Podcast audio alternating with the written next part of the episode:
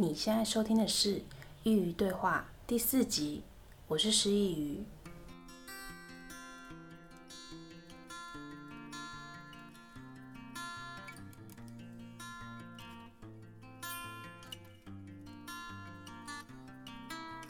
今天比较特别的是，我获得了第一则在 iTunes 上的五颗星留言，所以我要先阅读这则留言。这位听众的 ID 叫轩轩轩，我们就简称他为轩。轩留言说：“适合一个人的时候，坐在咖啡厅细细聆听，品味主播想跟我们分享的内容，开始期待每周四的到来。”非常感谢轩的留言，而且选了非常浪漫的方式聆听，希望我分享的内容有帮助到你。那我们就开始今天的内容吧。你是一个宿命论的人吗？你相信这一切都是注定，生活都是别人告诉你的模样吗？我曾经也是个宿命论主义者，觉得自己好像不论做什么都无法顺心。例如在学生时代，相信自己考不上第一志愿，就往第二或第三志愿前进。而在出社会后，我也相信自己找的工作一定都不是好工作，一定要有人介绍才会比较好的待遇等等。但自从我读了一系列关于潜意识的书籍后，我的想法有非常大的转变。潜意识其实都在我们的生活之中，在很多书籍或演讲里，你都能发现它的影子。例如大家耳熟能详的《富爸爸穷爸爸》，有钱人和你想的不一样。吸引力法则等等，这些其实都掺杂着潜意识的运用。而今天要跟大家分享的书叫《潜意识的力量》，由约瑟夫·墨菲所著，作者本身也是神职人员，因此在书中引用了些圣经的内容。除此之外，他花了很长一段岁月在世界各地演讲，阐述潜意识是如何在无意中影响着我们的日常。所以在书籍的内文中有非常多因为他的演讲而改变的真实小故事。如果你是很害怕读很多字的人，请不用担心，因为读起来非常的轻松，你会想要一直看下去。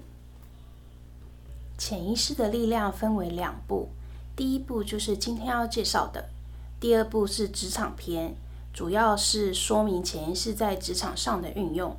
关于第二部，我会再找时间做另外一集，因为第二部的内容也是非常丰富，而且方向不太一样，所以今天就先来了解潜意识的基本运作法则吧。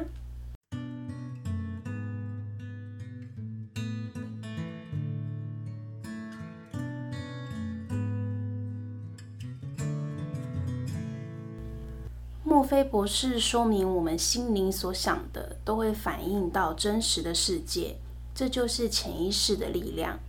例如，我们在无意间看到一段话，就解决了我们近期的苦恼，这就是潜意识的带领。又例如，我们认定我们在下个月会有经济困难而缴不出房租，结果下个月就真实的发生了，也是潜意识的法则。因此，只要我们告诉我们的潜意识什么，它就会照单全收，并且真实的投射在生活中。那要如何对我们的潜意识下正确的指令呢？墨菲博士将之分成四个步骤：一、正向且明确的指令。潜意识无法分辨好与坏，像有些人常把我记性不好。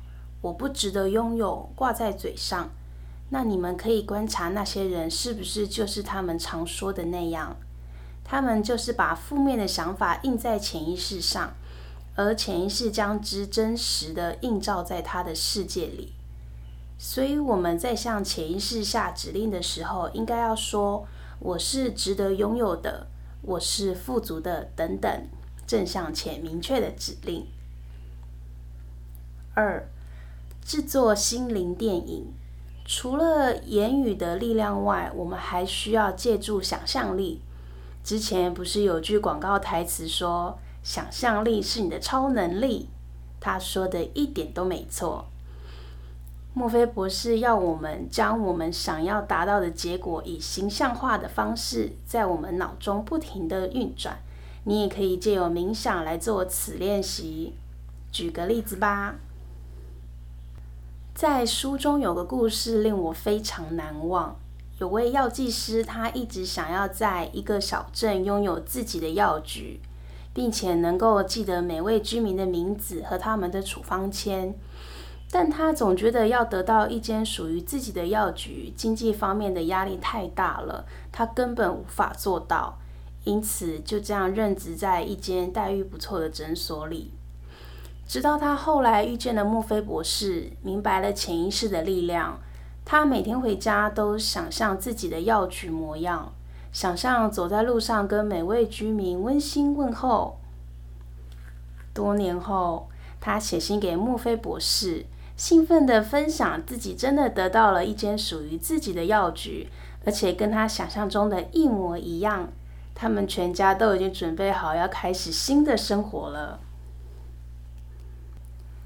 听到这里，你是不是觉得很不可思议？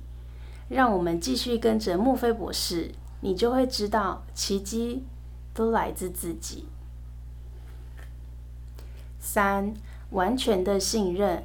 在运用潜意识的时候，一定要百分之百的相信，并且全然交托。如果抱持着怀疑的心态，例如当你向潜意识说“我是富有的”，但你一直不相信，那潜意识将不会采用。你必须了解，否定的力量是比肯定还要大的。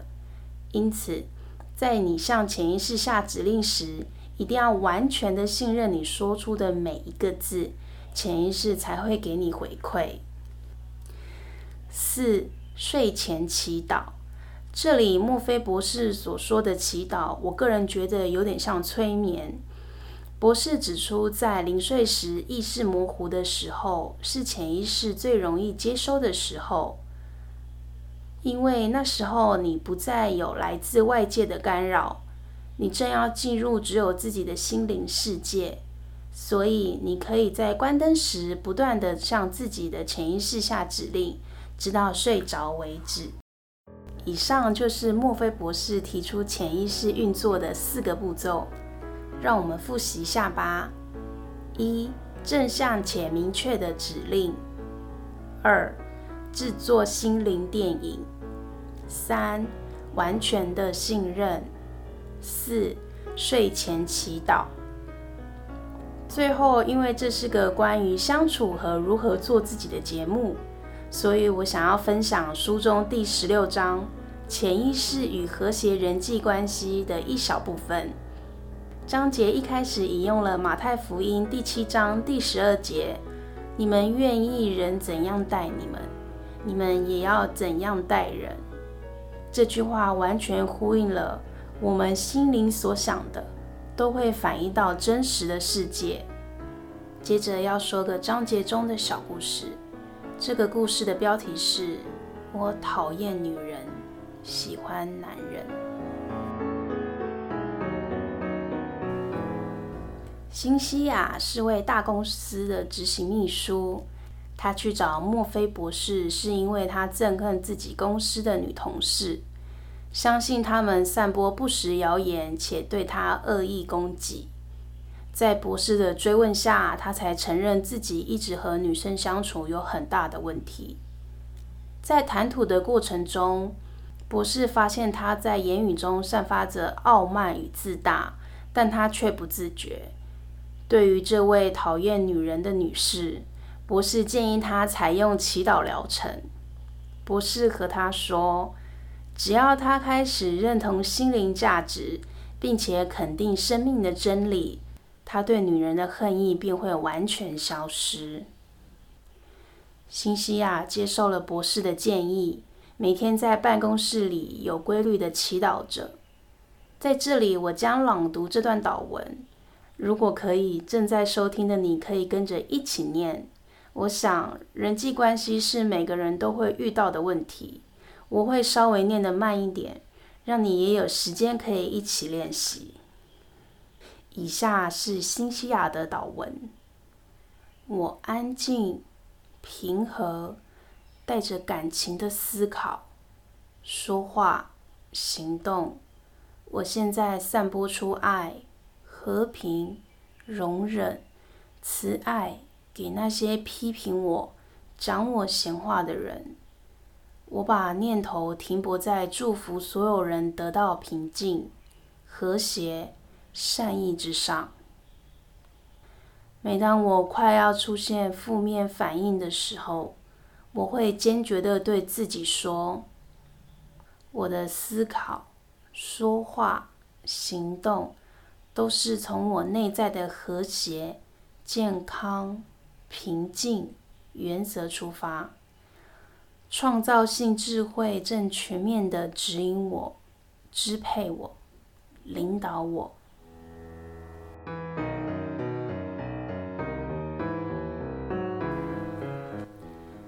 这个祈祷改变了辛西娅的生命，她的同事变成她人生中的伙伴，他也在其中发现了，除了自己之外，没有任何人可以怪罪。也没有任何人可以改变的真相。听到这里，让你觉得意犹未尽吗？书中真的有太多故事，无法在这里一一分享。我看完之后，才认真的体悟到，原来那些我们以为的命运，都是自己编排的剧本。因此，我希望这本书和今天分享，能够带给你改写剧本的力量。我会在下方放置书籍连结，而我也非常推荐你带一本回家细细阅读，重新编写属于你自己的人生。最后，想要分享一下近况，因为节目录到今天已经是第四集了，我所以，我有发现我在录制节目的时候。我讲话的速度跟我讲话的方式已经变，基本上已经跟我平常讲话是一样了。所以，如果你觉得今天节目有一点我讲话速度有一点快，或是你觉得好像声音没有听起没有平常听起来那么平稳的话，你都可以留言给我，让我知道。呃，虽然我没有拍影片，但是因为一开始的时候我知道有个麦克风在在我在我眼前。所以，其实，在录制节目的时候还是有点别扭。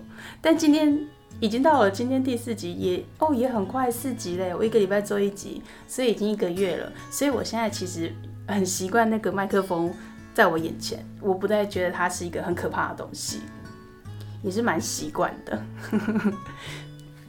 但我还是希望我在分享我节目内容的时候，是以一种比较平稳、比较嗯。温柔的声音去诠释我的内容。如果你听得不习惯，拜托你一定要让我知道，我一定会好好的调整。